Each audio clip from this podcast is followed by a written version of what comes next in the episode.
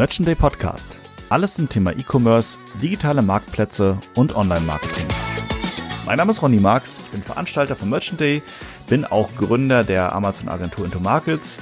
Ihr seht mich auf der Bühne von Merchant Day in der Regel auf der Mainstage, wenn ich dort moderiere. Ansonsten halte ich auch eigene Vorträge auf anderen Veranstaltungen und ich leite euch ein bisschen durch den Podcast, beziehungsweise ich leite das Ganze ein bisschen ein zum Thema, äh, mit dem wir denn eigentlich gerade sprechen, beziehungsweise was ihr als nächstes hören werdet.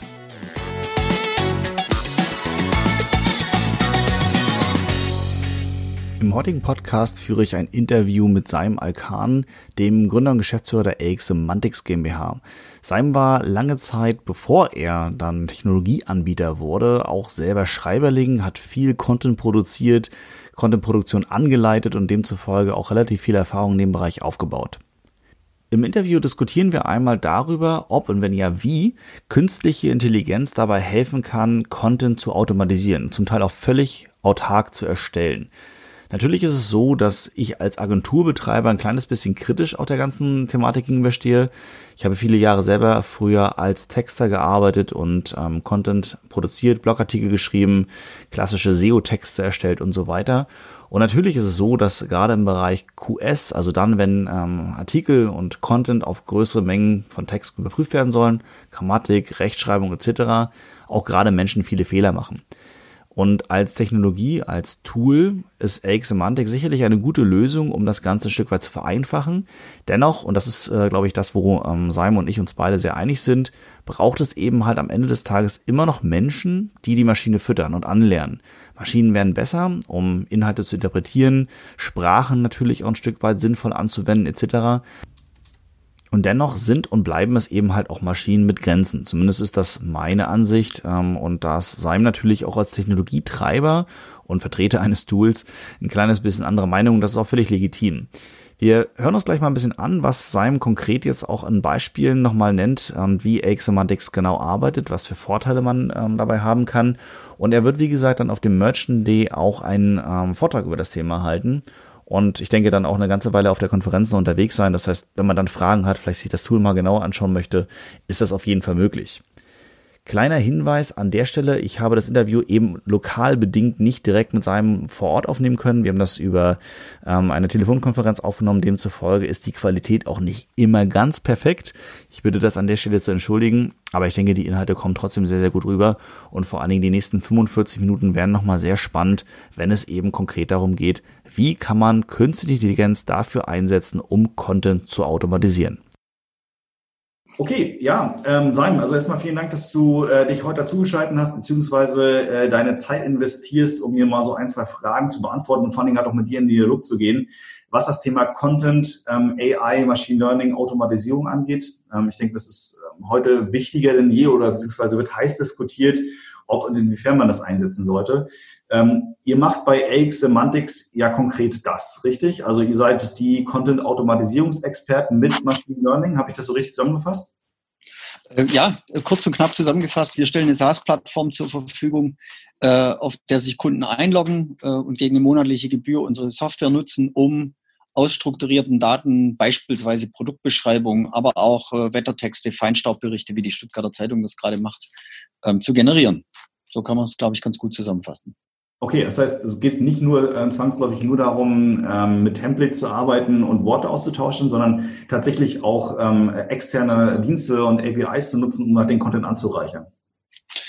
Absolut. Also die, die, die Zeiten von Text-Spinning sind ja längst gestorben. Ähm, das, das will keiner mehr haben. Da gibt es auch Tools äh, auf Excel-Basis, da für ein paar Dollar, da muss man jetzt nicht zwingend eine Plattform, äh, die künstliche Intelligenz einsetzt, nutzen, sondern unser Ansatz ist ein anderer. Der, der Kunde, der anspruchsvolle Texte möchte, um äh, seine Kunden anzusprechen, ähm, nutzt IX Semantics und macht aus seinen Produktdaten ähm, Produktbeschreibungen wiederum, die Kaufimpulse setzen, die ähm, also die Conversion treiben, die natürlich SEO-Aspekte abdecken können, auf eine Retourenreduzierung hintexten und arbeiten, beziehungsweise auf den, äh, den, den Aufwand in den Serviceabteilungen runterbringen, also Service-Rückfragen aus einer mangelhaften Produktbeschreibung beispielsweise heraus äh, reduzieren. Okay, okay, klar. Das, da lerne ich selber jetzt tatsächlich noch mal ein bisschen was Neues dazu. Ich kenne jetzt euer Tool, ähm, muss ich sagen, auch nur so ein bisschen von außen. Ich habe es mal im Einsatz gesehen bei einem Bekannten, der ähm, da relativ viel im Content-Bereich auch mit euch automatisiert. Ähm, dass das so in der Form möglich war, war mir bis jetzt, muss ich ehrlich sagen, offen gestehen, auch nicht so ganz bewusst. Ähm, ja. Aber vielleicht auch mal so in, in deine Richtung zurückgespiegelt, weil ich komme nur sehr stark aus dem E-Commerce, ähm, aus der E-Commerce-Ecke, speziell aus, aus dem Amazon-Kosmos ähm, wo es ja durchaus darum geht, äh, wie kann man denn Aufwände auch bei einem Marken, äh, bei der Marke, beim Hersteller so ein bisschen reduzieren, indem wir ähm, beispielsweise auch als Agentur, die ich ja nun mal auch betreibe, ist, ist ja auch kein Geheimnis, ähm, beispielsweise auch da kosteneffizient Content zu erstellen. Ähm, Content-Automatisierung konkret für den Amazon-Marktplatz ähm, äh, mal kurz und knapp beantwortet, funktioniert das aus deiner Sicht oder gibt es da noch Hürden und Probleme, wo man sagt, naja gut, ganz ehrlich, äh, technisch kriegt man das hin, aber es gibt vielleicht hier und da noch mal ein paar, ähm, paar Herausforderungen, die wir nehmen müssen. Also wir sehen ja, dass, dass Kunden von uns äh, auf Amazon ihre Texte automatisieren. Ähm, das sind oft Kunden, die, die äh, nicht nur Amazon machen, ähm, sondern eben in anderen oder mehrere Vertriebskanäle haben. Äh, einer unserer größten Kunden nutzt beispielsweise die Texte für 18 verschiedene Marketplaces. Äh, das ist Carmel-Versand. Okay die äh, damit auch äh, Amazon betexten.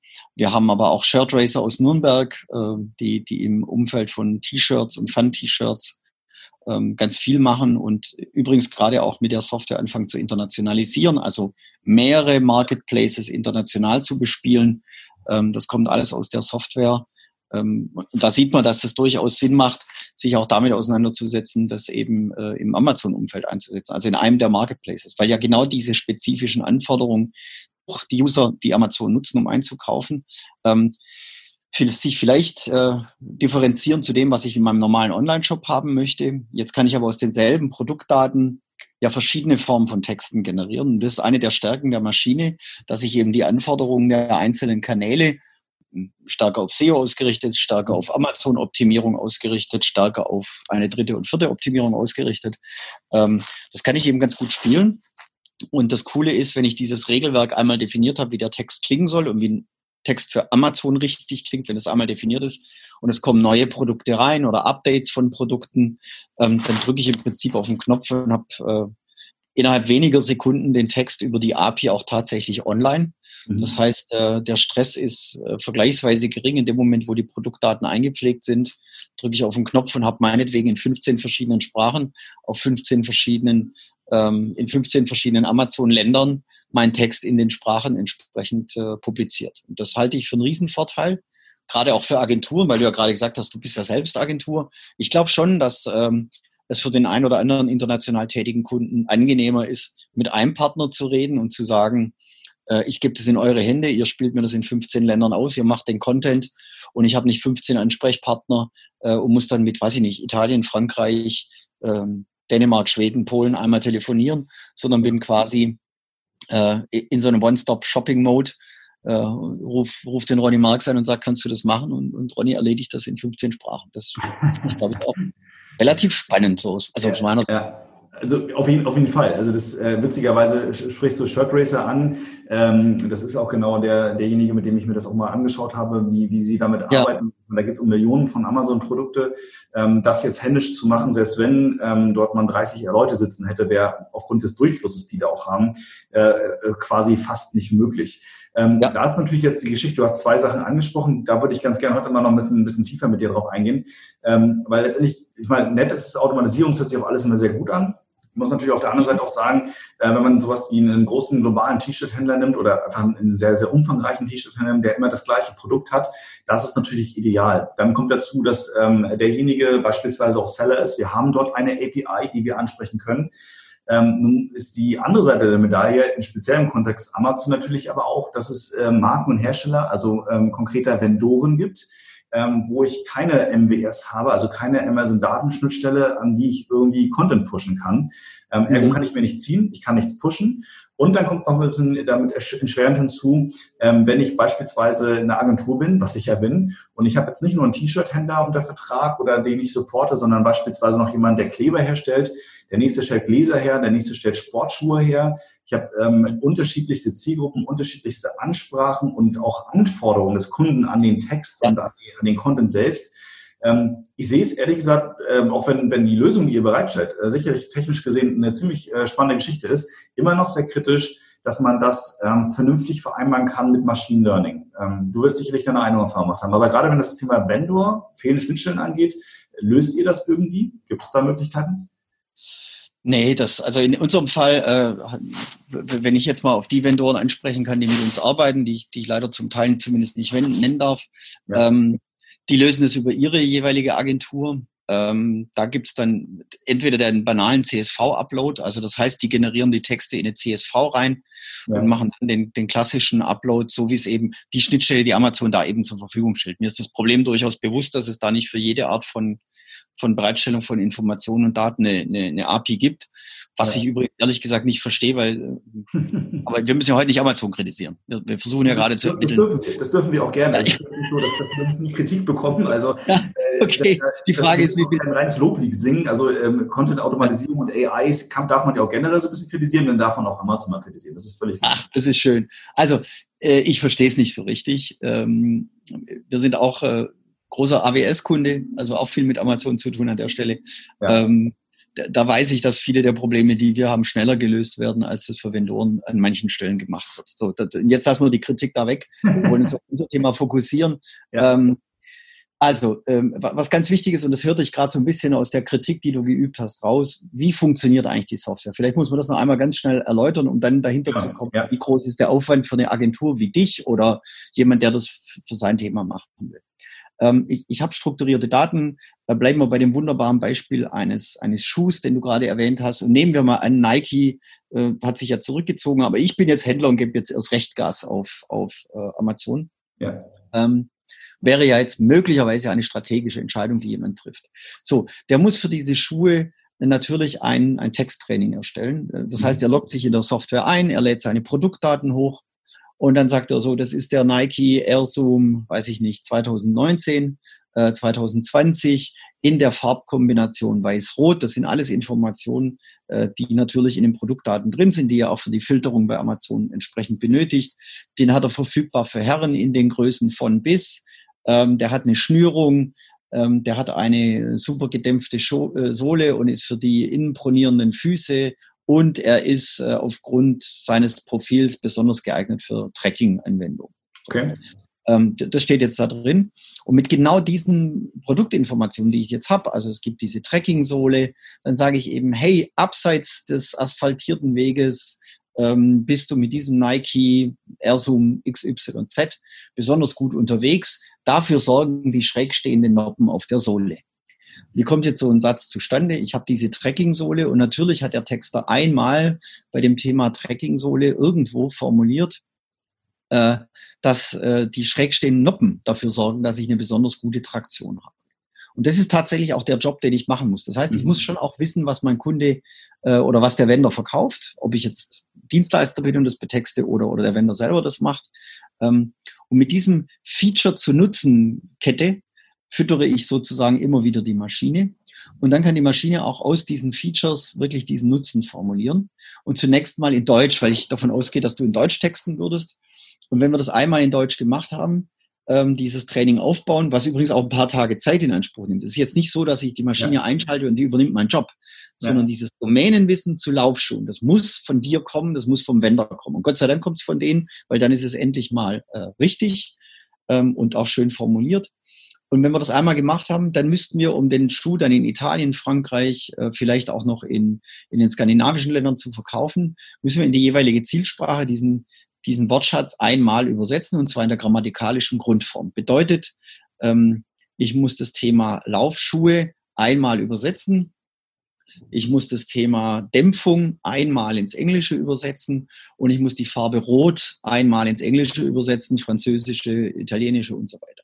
Und in dieser grammatikalischen Grundform bleibt es dann auch. Und das unterscheidet das zum Beispiel von dem Spinning-Tool, wo ich für jeden grammatikalischen Fall das Wort in irgendeine Tabelle schreiben muss. Bei uns ist eine KI dahinter, die beugt und flektiert die Wörter gemessen äh, oder ausgerichtet am grammatikalischen Fall so, dass es in jeder Sprache korrekt zusammengefügt wird. Und das ist die eigentliche Magie der Maschine. Weil ich immer wieder gefragt werde, ja, und, und da ist dann ehrlich gesagt auch der Horizont mancher Zuhörer zu kurz und man hört nicht lange genug zu. Äh, und äh, wenn man richtig zuhört, dann versteht man manche Dinge auch besser. Also es ist wirklich wichtig zu verstehen, die Magie passiert dann mit neuronalen Netzen, wenn wir die Grammatik machen, um das in der Mehrsprachigkeit oder in Deutsch in verschiedenen äh, Konstellationen äh, zu formulieren. Da passiert die Magie. Die Frage, ob ein Schuh für Trekking geeignet ist oder nicht, die gibt tatsächlich der Texter ein. Das heißt, es muss jemand sein, der auch Domainwissen hat. Und, und das halte ich auch für richtig, dass jemand, der etwas von der Ware versteht, diese, diesen Ursprungstext schreibt. Und mit diesem Ursprungstext dann beginnt die Maschine äh, zu trainieren und die dann zum Beispiel für die Mehrsprachigkeit oder für bestimmte Varianten von Texten äh, entsprechend einzusetzen. Und warum ist das so? Wir hatten es tatsächlich anders gemacht. Also die Frage ist ja, hätten wir nicht mit dem Deep Learning Ansatz ein paar tausend Turnschuhtexte lesen können und dann quasi aus den Produktdaten automatisiert was formulieren. Ja, das haben wir tatsächlich getan. Wir haben dieses Projekt oder dieses Produkt eingestellt. Warum? Weil ganz viele Kunden kamen, nachdem dann diese ähm, Trainings bereitgestellt wurden und wir gesagt haben, hier könnt ihr Handys automatisch betexten oder Fernseher oder Schuhe, ähm, haben die Kunden gesagt, ja, aber ich möchte gerne an der Stelle soll es anders klingen oder an der Stelle soll es anders klingen. Genau. Also genau. bei allem Deep Learning kommen die dann und haben ja doch wieder eigene Ideen, wie es klingen soll. Richtig. Ähm, und dann haben wir gesagt, gut, anderer Ansatz, wir machen ein Machine Training, das der Anwender auf einer Plattform selbst äh, einrichten kann. Das dauert mittlerweile, das ist so ein dreistündiges Online-Training, dann kann ich die Maschine bedienen. Und wenn ich die Maschine bedienen kann, dann kann ich anfangen, den Text genau in der Tonalität zu schreiben, wie ich das für richtig halte. Ähm, das ist ganz interessant, weil wir Kunden haben, die Texte schreiben, die unglaublich äh, äh, passiviert sind. Mhm. Eigentlich sollten wir Verkaufstexte aktiv formulieren. Ähm, dann haben wir da gesagt, ganz vorsichtig angemeldet, hey, wir haben eure Texte gesehen, die könnt ihr noch besser verkaufen, wenn ihr die aktiv schreibt. Und dann kommt äh, die E-Mail ganz nett formuliert zurück, sorry, wir verkaufen seit so und so vielen Jahren Laptops und Notebooks und äh, wir wissen, wie es geht und so klingen unsere Texte. So, und diesen Streit, dem will ich mich als, als ehemaliger Texter, heutiger Softwarefirma-Inhaber gar nicht mehr hingeben. Wenn ein Kunde sagt, er weiß, wie es klingen soll und er will das so haben, dann darf er das gerne so machen. Und ich bin Gott sei Dank aus dem Texterjob raus und muss mir das nicht mehr anhören, okay. ähm, ob ein Text, den ich schreibe, gut oder schlecht ist. Oder ich kritisiere auch die Kundentexte nicht mehr. Die dürfen auf unserer Engine machen, was sie wollen. Wir sind da total großzügig, finde ich. Äh, wir haben keine Textpolizei, die dem Kunden erklärt, wie er texten muss. Wenn er meint, so ist es richtig, dann darf er das gerne tun. Und ja. dann klingt der Text so, wie er es macht. Die Stuttgarter Zeitung übrigens, äh, deren Textkompetenz wir jetzt, glaube ich, eher als hoch einschätzen dürfen, als journalistisches Produkt, hat es ja geschafft, mit unserer Software einen journalistischen Preis zu gewinnen, nämlich den Konrad-Adenauer Stiftungspreis für Lokaljournalismus. Ähm, und den hat nicht unsere Software gewonnen. Also ja, die haben unsere Software genutzt, um die Texte für die Feinstaubberichterstattung zu automatisieren. Aber die Verantwortung für den Inhalt dieses Textes, den, den trägt der dortige Redakteur, ähm, der das Ganze umgesetzt hat. Und da sieht man dann eben auch, ähm, dass es nicht entscheidend ist, dass die Software, natürlich kann die das alles grammatikalisch korrekt ähm, zusammensetzen und zusammenbauen in den unterschiedlichen Sprachen. Aber die Idee und die Formulierung, die kommt jetzt wiederum äh, in dem Fall aus der Hand eines Redakteurs und der Text ist so gut oder so schlecht wie der Redakteur, der davor sitzt und diesen Text mhm. trainiert. Übrigens genauso wie bei dem Deep Learning Ansatz. Ähm, nicht jeder findet, weiß ich nicht, äh, Spiegeltexte zum deutschen Fußball besonders gut. Manche finden den Kicker besser, andere sagen, die Bild ist es. Also am Ende prägen dort Menschen äh, die Tonalität. Und wenn ich jetzt mit Bildtexten eine Maschine trainieren würde, dann würde die eben in der Bildtonalität schreiben oder eben in der Spiegeltonalität schreiben. Und so gilt das auch für jeden Händler und Wender auf Amazon.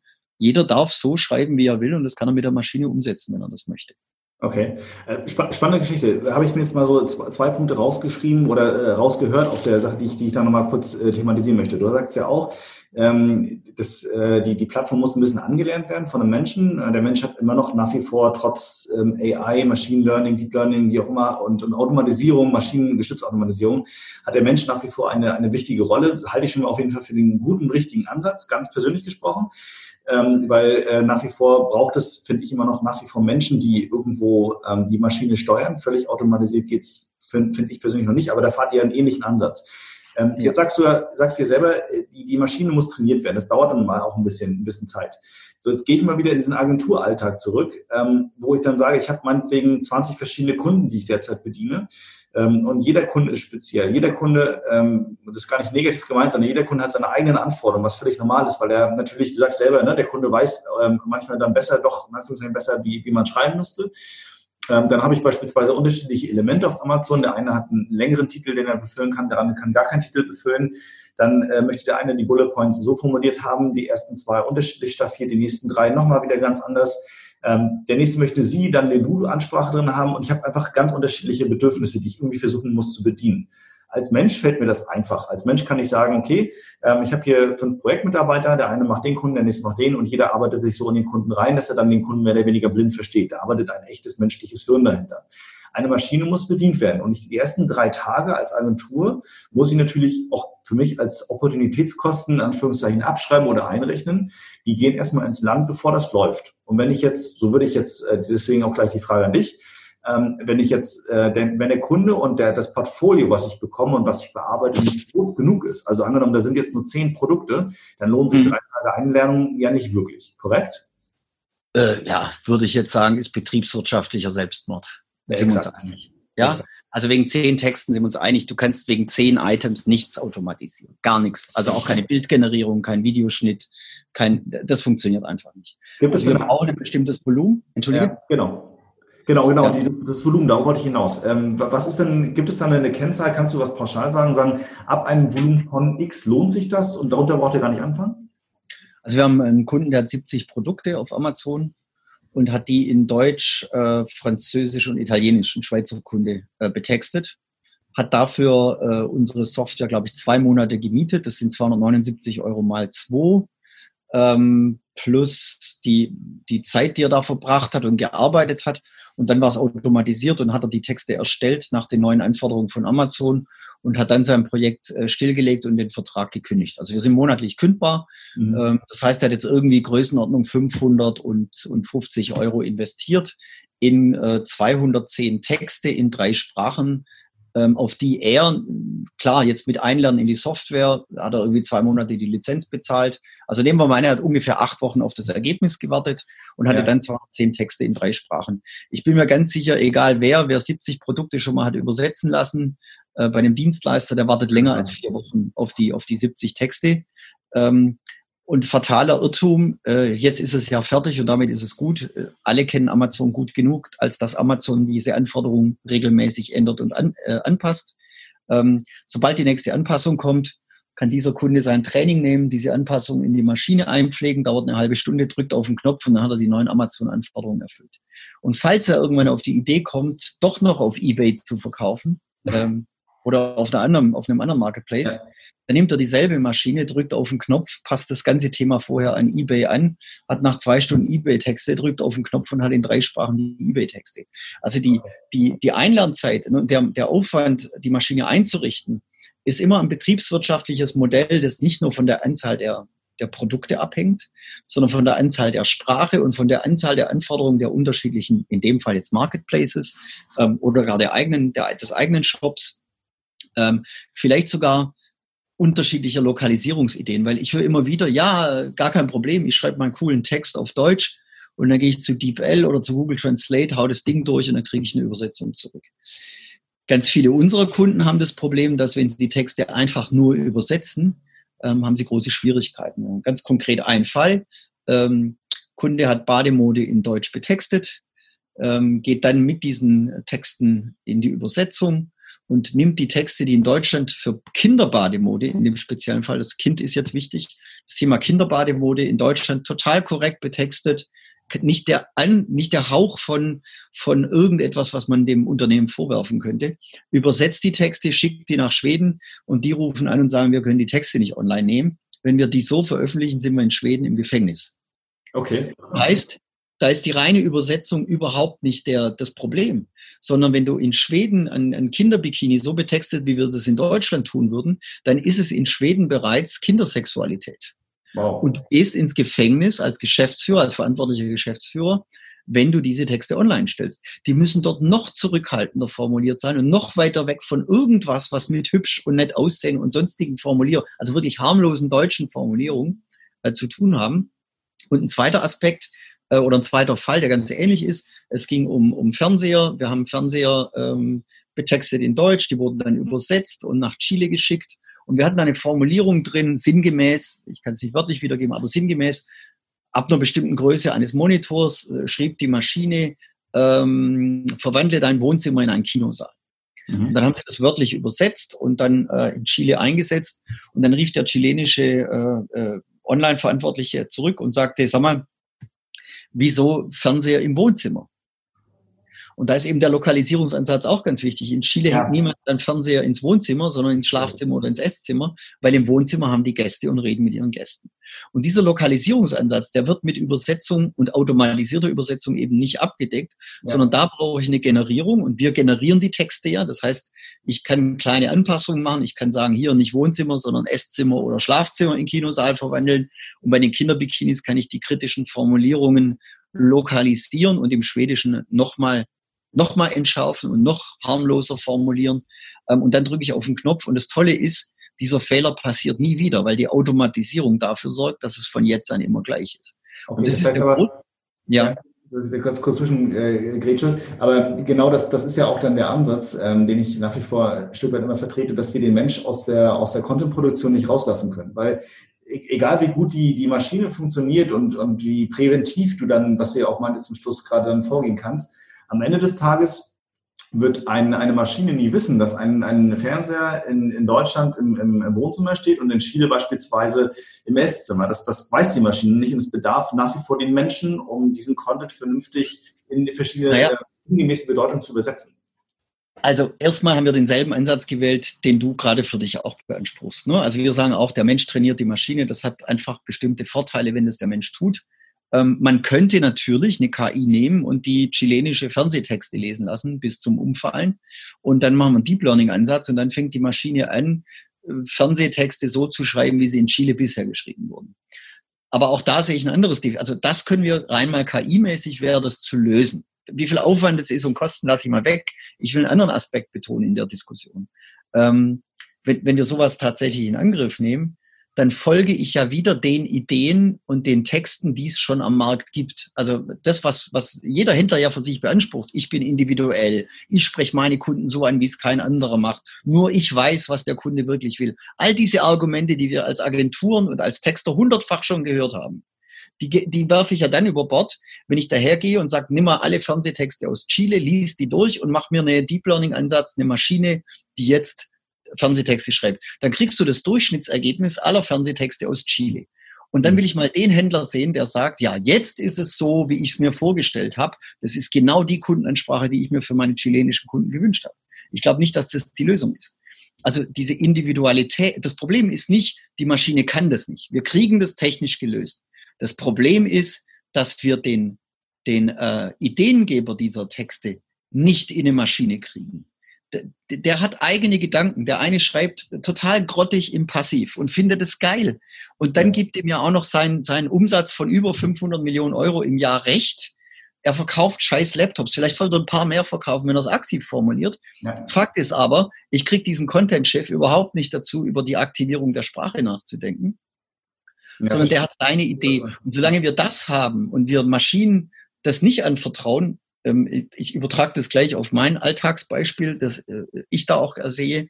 Solange wir das nicht übertragen und glauben, dass eine Maschine das besser löst, die das datengetrieben dann auch weiterentwickelt, also jeden Tag eine chilenische Fernsehtextversion weiterentwickelt, weil sie feststellt, wenn ich in der Überschrift nicht die Zollgröße erwähne, sondern die äh, Bildwiederholfrequenz, verkaufen wir drei Prozent mehr Fernseher mhm. ähm, das dann automatisch so tut, weil es mehr Fernseher verkauft, was im Sinne des Händlers übrigens wäre, der grätscht aber dazwischen und sagt, nee, nee, nee, nee, auf gar keinen Fall. Ich bin der Meinung, da muss die äh, äh Bildschirmdiagonale. Ja, verstehe, und was du meinst. Okay. Das sind die eigenen ja. Ideen, die sind manchmal ja. sperrig, manchmal interessant, ja. Und es ist nicht immer datengetrieben, wenn wir ehrlich sind. Und der zweite Aspekt. Ja, sorry, mhm, genau. Ja, der zweite Aspekt, wenn es noch ganz kurz äh, passt. Klar ähm, immer wenn wir den Job, den wir im Kern machen, angreifen mit einer Technologie, schreit diese äh, Gruppe besonders laut auf. Ne? Als wir das Thema Roboterjournalismus eingeführt haben in Deutschland, da kamen dann die Kollegen von den, von den Printgazetten und von den, von den, von den äh, Print- und, und, und elektronischen Medien und haben geschrien, hier Roboterjournalismus, alles scheiße, funktioniert nicht. Jetzt gewinnen sie die ersten Journalistenpreise, jetzt sieht es wieder anders aus, jetzt, jetzt äh, begrüßt man das an vielen Stellen sogar. Fakt ist aber, äh, ich habe äh, in meiner Studienzeit relativ lange als Fahrlehrer gearbeitet. Und als ich das erste Mal in Tesla eingestiegen bin, Thema autonomes Fahren, ich bin der festen Überzeugung, dass es in Deutschland ganz wenig Autofahrer gibt, wie übrigens alle anderen Autofahrer auch. Aber ich bin der festen Überzeugung, ich gehöre zu den besten Autofahrern Deutschlands. Und ich komme mir echt verarscht vor, wenn mich ein Tesla durch Stuttgart fährt. Also okay. der ja. Punkt ist, das, was ich besonders gut kann, das kritisiere ich immer, dass das eine Maschine nicht kann. Und wenn wir objektiv rangehen und solche Texte angucken und uns die, die Conversion Rates anschauen und die zurückgehenden Retourenquoten und die Anrufzahlen, die im Service weggehen, da gibt es übrigens ein, ein, tolles Interview mit dem, mit dem ehemaligen ähm, Projektpartner bei, bei Klingel, äh, der unsere Software eingeführt hat, ähm, mit dem Sebastian Klump, der in dem Interview eben einräumt, dass sie äh, Rückgang in den Servicezentren hatten und die, die, Produktrückfragen, äh, die Produktrückfragen zurückgingen, ähm, weil eben die Produkttexte eine neue Qualität erreicht haben. Die sind auch noch nicht zufrieden mit dem Produkttext und natürlich arbeiten wir jetzt weiter. Aber seit wir dort ein KPI-System eingeführt haben, mit dem wir eben messen, ob diese Texte erfolgreich sind oder nicht, um plötzlich gezielt mit der Maschine auf die KPIs optimieren, ähm, kriegen wir auch mehrere hunderttausend Texte innerhalb von ein, zwei Tagen optimiert auf die neuen Ideen, die aus der KPI-Optimierung entstanden sind. Und ja. dann messen wir das und testen das durch. Und wenn es gut ist, bleibt es. Und wenn nicht, weißt du was, dann schmeißen wir es weg, passen es wieder an und drücken wieder auf den Knopf. Wer ja. hat denn heute die Chance als Händler, eine, ein, ein Conversion, ein, ein sauberes A-B-Testing in, in der Produktbetextung ja, da bin, ich, da, bin, da bin ich, genau. Also du kannst über die Maschine, glaube ich, ähm, einfach relativ schnell auf Knopfdruck AB testen. Ähm, aber nochmal so ein, zwei Aspekte dabei, die mir jetzt so ein bisschen, wenn ich das mal so betrachte, also ich bin auch natürlich ein Agenturmensch, wir müssen auch nicht darüber ein Hehl machen, dass eine Agentur natürlich auch davon lebt, Content zu produzieren und äh, diesen Content zu verkaufen. Ähm, wenn ich aber jetzt mal intern bei mir schaue, ist, ist die Content-Produktion mit Abstand ähm, die Arbeit, arbeitsintensivste, wo ich die meisten Menschen für brauche. Ähm, ja. Über Menschen zu skalieren, weiß man auch, ist im Business ähm, nicht gerade ja. vorteilhaft, äh, weil ich ja. kann zwar noch mehr Leute einstellen, Agenturbusiness ist dann oftmals volatil und die Leute sitzen dann rum, wenn es halt nichts zu tun gibt, ist, ist immer, immer blöd für die, für die Mannschaft und natürlich auch blöd für die Kasse. Aber zwei Sachen dabei. Die eine Sache ist, wenn ich mir zum Beispiel vorstelle, ähm, Produkttext ähm, vernünftig grammatikalisch und ansprechend ordentlich zu schreiben, äh, traue ich der Software durchaus zu. Ähm, meinetwegen auch eurer Software ähm, oder egal welcher. Äh, das, was, was da hinten ein bisschen fehlt, finde ich, sind zwei Aspekte, über die haben wir noch nicht gesprochen. Das eine ähm, ist eine, eine hochindividualisierte Geschichte anhand eines ganz bestimmten Produkts, mache ich gleich ein Beispiel zu. Und die zweite Geschichte ist, ist äh, das Thema SEO. Also wenn ich jetzt sage, einen Text zu schreiben anhand von ein paar Parametern, die Maschine macht das schon, das ist fein. Ähm, aber vorher eine ausgiebige Recherche zu machen, äh, wie wird denn nach dem Produkt konkret gesucht? Nicht nur über Amazon Autosuggest, Google Autosuggest und ein paar Keyword-Tools, sondern auch zu sehen, wie sind denn, wie reden die Leute in den Rezensionen über die Produkte, welche Fragen werden gestellt. Ähm, und das Ganze ein bisschen auch auf, auf, diesen, auf dieser Basis anzupassen, das ist der, der eine Aspekt. Und der zweite Aspekt, äh, den ich glaube, das, was die Maschine definitiv nicht kann und das auch nicht, noch nicht so richtig antizipieren kann, Nehmen wir konkret ein Beispiel, du hast ein paar genannt. Ich gehe nochmal in eine andere Richtung, Richtung Sportartikel, beispielsweise Schuhe. Jetzt haben wir hier einen Unisex ähm, äh, Running Schuh beispielsweise, Sportschuh. Ähm, ja. Ganz äh, standardmäßiges Produkt, kostet beispielsweise um die 60, 70 Euro, also irgendwas mittelpreisiges. Diese, dieser Schuh ist Unisex, nicht nur logischerweise Frauen und Männer, sondern eben auch für Kinder. Eben dadurch definiert, dass ich eine Größe habe. Jetzt habe ich einen Schuh in einer, einer Größenrange von Größe 36 bis ähm, meinetwegen 48. Ich weiß jetzt als Mensch, wenn ich drauf gucke, ähm, alles, was so 36 bis 40 oder meinetwegen 34 bis 38, 39 angeht, ist sehr wahrscheinlich eine Kindergröße, weil selbst kleine Frauen haben so kleine Füße nicht. Also passe ich meinen Text jetzt relativ schnell in Richtung Kind und Jugendliche und sowas an. Ähm, alles, was in diesem, diesem Größenbereich meinetwegen 39 bis 42, 43 reingeht, das sind sehr wahrscheinlich Frauen. Sicherlich gibt es auch Männer mit kleinen Füßen, aber die, äh, die Wahrscheinlichkeit, dass ich damit eher Frauen treffe, ist dann tatsächlich besser. Und alles, was so ab Schuhgröße 43, 44 angeht, ja, ich weiß, es gibt auch wieder Frauen mit großen Füßen, aber ne, hauptsächlich Zielgruppe ist dann Männer. Und ich kann anhand von einer einzigen Anzahl von Attributen, also einer einzigen ähm, Attributsgröße, weiß ich, was ein Produkt das ist, kann den Content entsprechenderweise blitzschnell als Mensch mit meinem menschlichen Verstand ausrichten und das muss ich der Maschine erst beibringen. Und das, das sehe ich als noch ein großes Problem an. Oder siehst du das anders? Naja, was heißt Problem? Ist es halt die Aufgabe, das zu tun. Und als Agentur äh, richtet ihr das ein. Und jetzt ist das Geschäftsmodell nicht mehr irgendwie krampfhaft und, und, und, und im Notfallprogramm 100 Schubtexte rauszuhauen, sondern den Kunden über das ganze Jahr zu begleiten und in 25 Iterationen diese Schuhtexte in Richtung Abverkauf und Ranking bei Amazon zu optimieren. Ja. Das heißt, euer Beratungsansatz wird, also das, wofür der Kunde bezahlt, ist die Beratung und die Umsetzung auf der Engine. Der bezahlt nicht mehr dafür, dass ich, ein, dass ich 100 Zwei-Sterne-Texte mir schreiben lasse äh, für eine Produktbeschreibung. Mhm. Das, kann, das ist nicht mehr das Geschäftsmodell. Mhm. Das Geschäftsmodell, sobald wir automatisieren können und sobald was skaliert ist, in dieser Skalierung die Erkenntnisse so schnell wie möglich reinzubringen. Wenn wir uns die, die Entwicklung von Online-Shops oder von Software generell betrachten, aber jetzt mal im, im E-Commerce zu bleiben, das, ich habe einen Online-Shop, ich habe eine betreuende Agentur und die kommen und sagen, hey, äh, weiß ich nicht, Magento gibt's in einer neuen Version oder Shopware ist jetzt in einer neuen Version rausgekommen, wir müssen das hochfahren, die Templates müssen wir übrigens anpassen, kostet 4000 Euro. Da wird überhaupt nicht diskutiert, laufend wird der Text, der, der Shop technisch weiterentwickelt, ähm, die Suche wird optimiert, man prüft sogar die Farbe des, des in den Warenkorb legen Buttons, ob die grün besser ist oder rot besser ist. Und all das wird optimiert.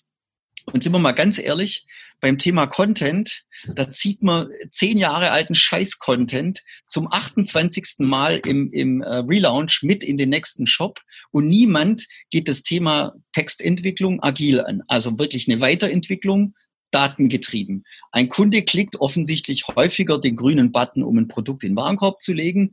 Dann wird es umgesetzt. Dann zahlt man dafür, macht eine Programmierung und dann wird der Warenkorb-Button eben grün gemacht, weil diese Erkenntnis da ist. Sobald es ums Thema Content geht, da reichen immer die Texte, die schon zehn Jahre alt sind, die Google übrigens null Freshness drin sieht ähm, überhaupt keinen Reiz dran hat, sich mit dem, mit dem Content auseinanderzusetzen, weil auch keine User-Signale da sind, die irgendwie Google ansprechen und sagen, interessant, da sind bessere offensichtlich bessere Produktbeschreibungen als bei anderen drin. Ja. Und oft genug höre ich auch das Argument, das liest ja eh keiner. Fakt ist, wir können beweisen und wir haben Kunden, die das bewiesen haben für sich und das entsprechend in, in, über die Maschine weiter umsetzen und entwickeln. Es wird durchaus der Content gelesen. Vielleicht liest ein Amazon-Kunde ein bisschen anders wie ein Klingelkunde und der ein bisschen anders wie ein, weiß ich nicht, Zalando-Kunde oder, oder wer auch immer. Aber am Ende des Tages hat Content einen Einfluss auf das Kaufverhalten und vor allen Dingen auf das Retourenverhalten vom Kunden. Und sind wir ganz ehrlich, 19,80 Euro hat jetzt hier der, der äh, Einzelhandelsverband festgelegt als, als durchschnittlichen Kostenpunkt für eine, für eine Retoure. 20 Euro. Die Diskussion, wir dürfen Ware nicht mehr wegwerfen, weil es ähm, die Bundesregierung verbieten will demnächst. Wie wollt ihr denn mit Retouren in Zukunft umgehen? Weiterhin auf diesem Schiff fahren, dass man sagt, hey, scheißegal, was zurückkommt, da bleibt genügend übrig? Oder fangen wir mal an, Erkenntnisse zum Beispiel auch im Text, bestimmt auch an anderen Stellen, aber einfach bewusst auch das Thema Text in der Optimierung des Shops und des Angebots einfach einzubinden. Mhm. Und ich finde fahrlässig, so eine Option eben nicht zu gehen, sondern zu sagen, es liest keiner, brauchen wir nicht, ist scheißegal, Hauptsache der Shop oder die Ware geht raus und wenn es zurückkommt, schmeißen wir es halt weg. Ähm, diese Nachhaltigkeitsdiskussion wird uns alle erreichen. Ja. Übrigens auch ein schönes Beispiel für, für aktuelle Trends in Texten, die Nachhaltigkeitsdiskussion. Ähm, wer heute ein GOT-zertifiziertes T-Shirt anbietet, der sollte das möglichst schnell da reinschreiben, dass die Leute ein besseres Gefühl haben, wenn sie das Produkt kaufen. Ist ein Wettbewerbsvorteil, wenn ich das mache. Das Produkt kostet wahrscheinlich mehr, aber wie kriege ich es denn in Text übermittelt an den Kunden, wenn ich es nicht reinschreibe? Und wenn es ein paar hundert T-Shirts sind, dann können wir natürlich wieder sechs Monate warten, bis die Produkttexte gepflegt sind. Oder ich drücke auf den Knopf und habe es in 20 Sprachen beispielsweise für 500 Produkte in einer halben Minute aktualisiert. Das, ja. das ist charmante Vorteile und vielleicht ähm, haben wir die Chance, bei Merchant Day, wenn ich einen Case mitbringe, ähm, in meinem Vortrag nochmal reinzugucken, wie das dann aussieht. Ähm, vielleicht ist das ja dann spannend.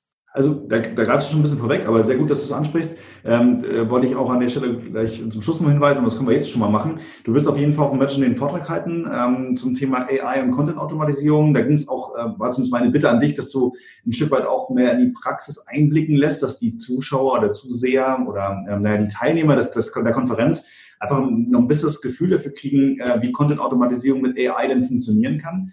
Ähm, da bringst du auf jeden Fall, glaube ich, äh, eine ziemlich interessante Geschichte mit und du bist auch, soweit ich weiß, auf der Konferenz eine ganze Weile da. Das heißt, wenn man dich dann irgendwie zu dem Thema befragt ähm, und vielleicht nochmal einen, einen konkrete, äh, konkreten Case hat, den man mal durchsprechen sollte, wird man das sicherlich auch mit dir tun können, korrekt? Also spätestens dort und sehr gerne. Ich freue mich riesig schon drauf. Ähm, ich bin noch nicht ganz sicher, welchen Case ich mitbringe, sonst könnten wir den jetzt schon ankündigen. Aber es ja. passiert im Augenblick auch im Hintergrund ehrlich gesagt relativ viel. Ich war gestern äh, auf unserem eigenen Meetup in, in Frankfurt mit über 40 Teilnehmern, habe da schon wieder ganz interessante ähm, Themen gesehen. Ich würde gern was aus dem Amazon-Umfeld mitbringen. Das ist aber vielleicht zu einsenden. Mal gucken. Ich, äh, wir haben bestimmt einen spannenden Case bis dahin und jeder, der eine Frage hat, darf mich ansprechen. Ähm, und wenn es länger geht, dann trinken wir zusammen noch ein Bier und dann finden wir für die letzten Fragen auch noch ein Zeitfenster, in dem, die wir dann äh, nutzen können, um es zu beantworten. Ja, definitiv. Also es wird sich nach dem Vortrag sicherlich was ereignen, ergeben, dass man halt das on Stage noch ein bisschen macht. Äh, beziehungsweise ähm, Bier gibt's bei uns auch natürlich abends vor allen Dingen.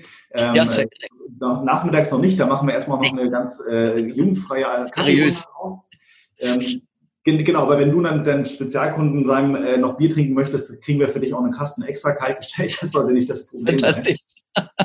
ähm, eine Frage aber trotzdem noch mal ganz kurz abseits dieser Geschichte, weil darauf sind wir jetzt noch gar nicht eingegangen, aber ich möchte es ganz gern ähm, für den Rahmen nicht extrem zu springen, aber trotzdem gerne nochmal angehen, weil ähm, gerade jetzt im Thema Amazon natürlich auch überall da, wo eine Suchmaschine ist, geht es natürlich um Keywords. So und ähm, ja. wir haben seit äh, ungefähr knapp vier Jahren bin ich mit Infomarkets unterwegs und ähm, ich weiß nicht, wie viele tausend Produkte wir jetzt schon optimiert und angefasst haben. Äh, leider Gottes noch nicht oder ganz wenig automatisiert. Ähm, da wurde noch viel händisch gemacht. Aber in, in vielen Bereichen finde ich persönlich, nach wie vor ist das immer noch gut, denn ähm, Keywords zum Beispiel, die bei Google funktionieren, funktionieren bei Amazon völlig mal so gar nicht ähm, beziehungsweise da muss man völlig anders denken, allein weil ich im Content stark limitiert bin. Das heißt, wir haben uns vor einiger Zeit auch ein bisschen so eine eigene Softwarelösung gebaut, um, ähm, da wir ja bei, bei Amazon keinen kein Suchvolumen bekommen, was wir bei Google schon haben, bei Amazon aber eben nicht, haben wir andere Mechaniken ähm, uns, uns überlegt, wie wir denn Keywords nach, ähm, nach Relevanz bewerten. So, jetzt ist es so, wenn ich beispielsweise äh, nur mal ein triviales Produkt wie Schuhe nehme, obwohl so trivial ist das gar nicht aus Sinne von, aus, aus, aus im Sinne eines, eines äh, einer Keyword-Wolke, ähm, dann habe ich da gleich tausende von potenziellen Keywords, die irgendwie für dieses Produkt ähm, relevant sind. Ähm, ja. Macht das euer Tool auch? Mal ganz ehrlich gesagt, wir stellen beispielsweise, ähm, du hast vorhin das Nike-Thema genannt, das ist Nike beispielsweise, hat einen Sportschuh. Ähm, das ist jetzt ein spezieller Schuh für Frauen, Frauen die ähm, Fußbettprobleme haben und meinetwegen äh, gern mal dreimal die Woche laufen gehen auf Schotter. So. Ähm, da geht es aber trotzdem jetzt erst natürlich einerseits, äh, du hast vorhin so ein bisschen die, die orthopädischen oder beziehungsweise die, die inhaltlichen Zielgruppenaspekte besprochen. Das kann euer Tool bestimmt gut, wenn der Mensch das vorher gut füttert. Nun hängen da aber bestimmt, ähm, ich sag mal, ohne weiteres mich aus dem Fenster zu hängen, ähm, bestimmt tausend verschiedene Keyword-Kombinationen dran, Mid- und Longtail, die ich da irgendwie beachten muss. Ähm, ja. Äh, das kann euer Tool, Fragezeichen, auch zu sagen, ob das jetzt ein Sport, Lauf, Running-Schuh, ähm, äh, Jogging-Schuh, Yoga-Schuh, irgendwas ist, Schotter, Indoor, Outdoor, äh, Passform XYZ.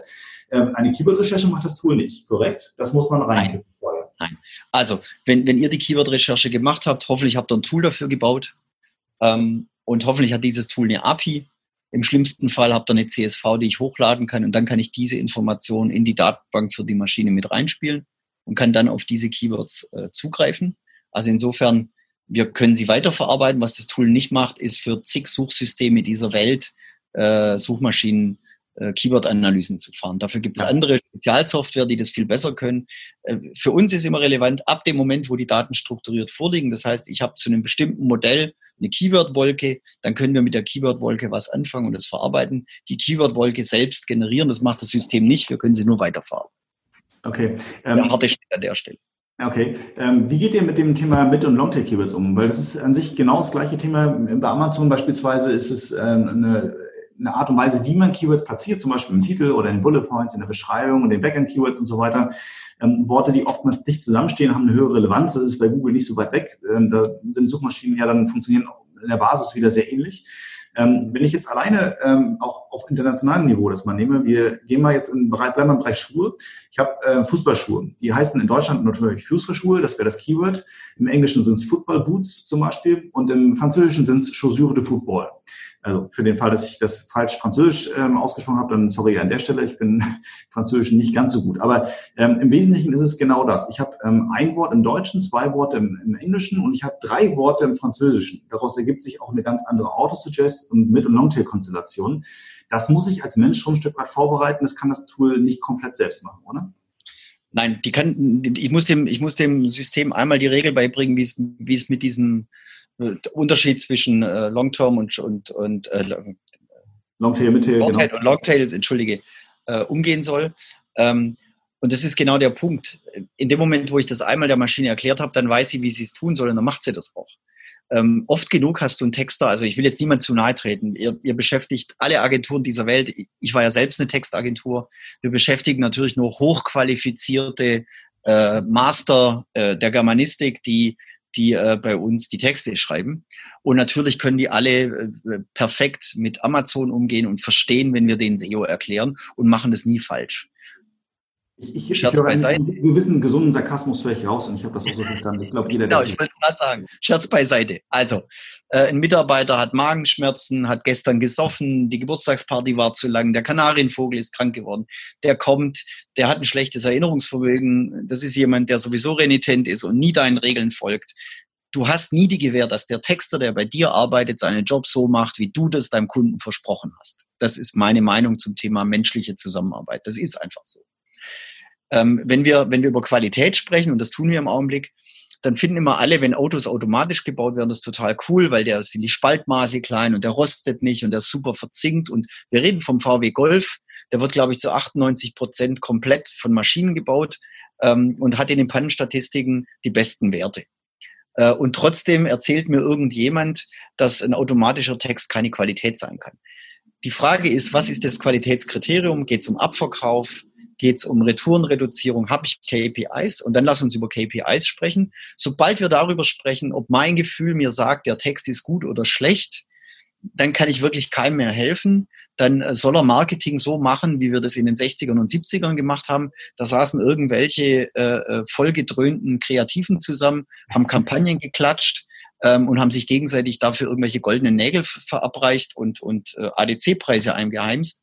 Heute machen wir das datengetrieben und das funktioniert am besten automatisiert, weil Daten dann die Maschine steuern und zwar total sachlich, ohne eine unsachliche Diskussion, ob da ein Komma hingehört oder nicht ohne eine unsachliche Diskussion, ob man, weiß ich nicht, die Farbe eines T-Shirts in der Überschrift erwähnen darf oder nicht, sondern wenn das abverkauft, wenn es Retouren senkt, dann gehört es in die Überschrift rein. Und ob dann das Gefühl eines Texters da ist oder nicht, ähm, ja, kann man schon auch machen. Dann machen wir aber Kunst und dann schreiben wir lieber Romane.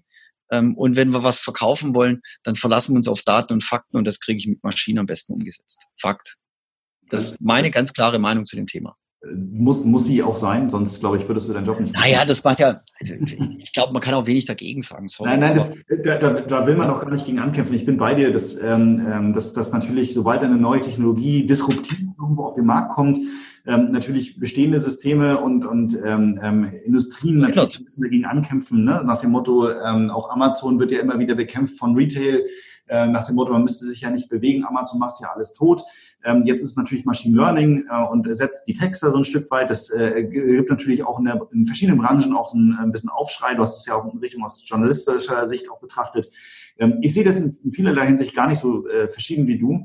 Ähm, ich, ich glaube, am Ende des Tages, und ich glaube, darauf können wir uns vermutlich schon gut einigen, ähm, ist eine Kombination aus Mensch und Maschine nach wie vor und ich denke auch in den nächsten Jahren noch eine, eine sehr, sehr gute Sache. Und man sollte in jedem Fall äh, ein bisschen auf die Zeit achten und schauen, dass man halt ähm, natürlich effektiv arbeitet, aber natürlich auch nicht völlig am, am Endkunden, an dem eigentlichen Ziel vorbei. Und zwar nicht nur Texte zu schreiben, sondern um die auch Content zu produzieren, der verkauft, speziell auf Amazon natürlich.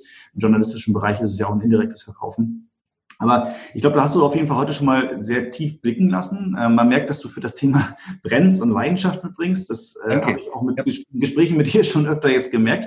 Ähm, also das ist auf jeden Fall eine super spannende Geschichte. Also du hast vorhin den Merchant Coach mal angesprochen.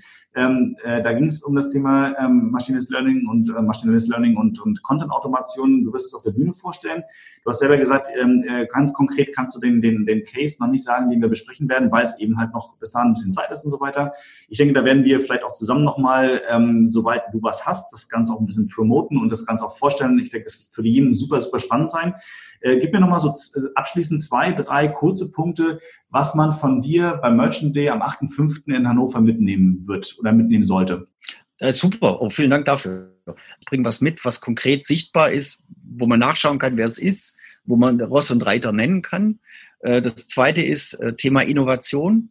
Ähm, wie kriegen wir diesen Gedanken auch im Unternehmen vielleicht gesetzt und kommuniziert. Müssen ja alle auch ein bisschen mitziehen, wenn sich so eine Disruption in, in einem Arbeitsbereich wie Content äh, plötzlich äh, etabliert werden soll. Dann ist es ja auch ein Change-Prozess. Vielleicht muss man da ein bisschen äh, das eine oder andere äh, Thema dazu klären. Ähm, und das Dritte ist für mich ganz klar, ähm, dass wir sagen, ähm, wie kann ich selbst den Einstieg finden? Also äh, what's next sozusagen? Wie könnte mein erster Schritt aussehen in diese Richtung? Und wenn ich die drei Aspekte nicht erfüllen sollte, dann müsste mich von der Bühne jagen und darauf ansprechen, warum ich das nicht erfüllt habe. Aber das sind die drei Sachen, die ich auf jeden Fall mitbringe. Also das von der Bühne jagen nehme ich auf jeden Fall mit. Ähm, das da, da, ich den, den, in den Genuss komme, dich anzukündigen und abzumoderieren, ähm, werde ich das auf jeden Fall, werde ich mich darauf berufen. Das haben wir jetzt auch mal äh, nochmal audiomäßig gut aufgezeichnet als Beweis. vielen Dank dafür. Ähm, nein, also äh, viel, vielen, vielen Dank, ähm, Simon, äh, für, für, die, für die guten Einblicke. Ähm, persönlich, äh, natürlich, ich veranstalte die Konferenz und freue mich drauf, aber ich freue mich besonders auf das Thema KI und Machine Learning. Du bist ja nicht der Einzige, der darüber reden wird wir noch einen zweiten Vortrag in dem äh, Bereich hören. Das wird auch nochmal sehr, sehr spannend werden. Ich glaube, man darf sich auf viele Informationen freuen und äh, man sollte gut mitschreiben oder auf jeden Fall gut zuhören. Ähm, und äh, natürlich dann in jedem Fall sich mit dir austauschen. Ich glaube, da ähm, kann jeder Händler oder jede Marke relativ viel mitnehmen und viel lernen. Würdest du das auch so sehen? Ja, auf jeden Fall. Also ich freue mich auch drauf. Ähm, vor allem auch mal wieder zuzuhören. Ist ja auch für mich immer ganz spannend, auch mal andere Aspekte aus dem Business zu sehen. Speziell beim Thema Amazon äh, passiert ja auch wahnsinnig viel im Augenblick. Ich, ich finde, dass das äh, auch ein bisschen wenig äh, in den, in den ein, einschlägigen äh, Veröffentlichungen zu Wort kommt, das Thema. Google ist da immer so ein bisschen dominant. Aber gerade im Amazon-Umfeld passiert viel. Und wenn man sich anschaut, was manche Händler da Umsatz machen, äh, großes Feld freue ich mich drauf. Kann ich, kann ich nur bestätigen in jeder Hinsicht. Insofern, ähm, Simon, vielen, vielen Dank für deine Zeit, ähm, äh, für, für die offenen Worte und ich freue mich sehr darauf, dich dann beim Merchant Day auf der Bühne begrüßen zu können.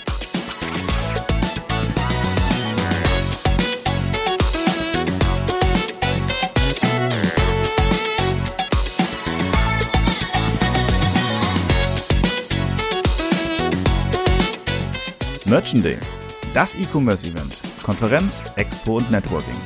Veranstaltet von Into Markets, der Amazon-Agentur. Sichere dir jetzt dein Ticket auf www.merchantday.com. Wir sehen uns in Hannover.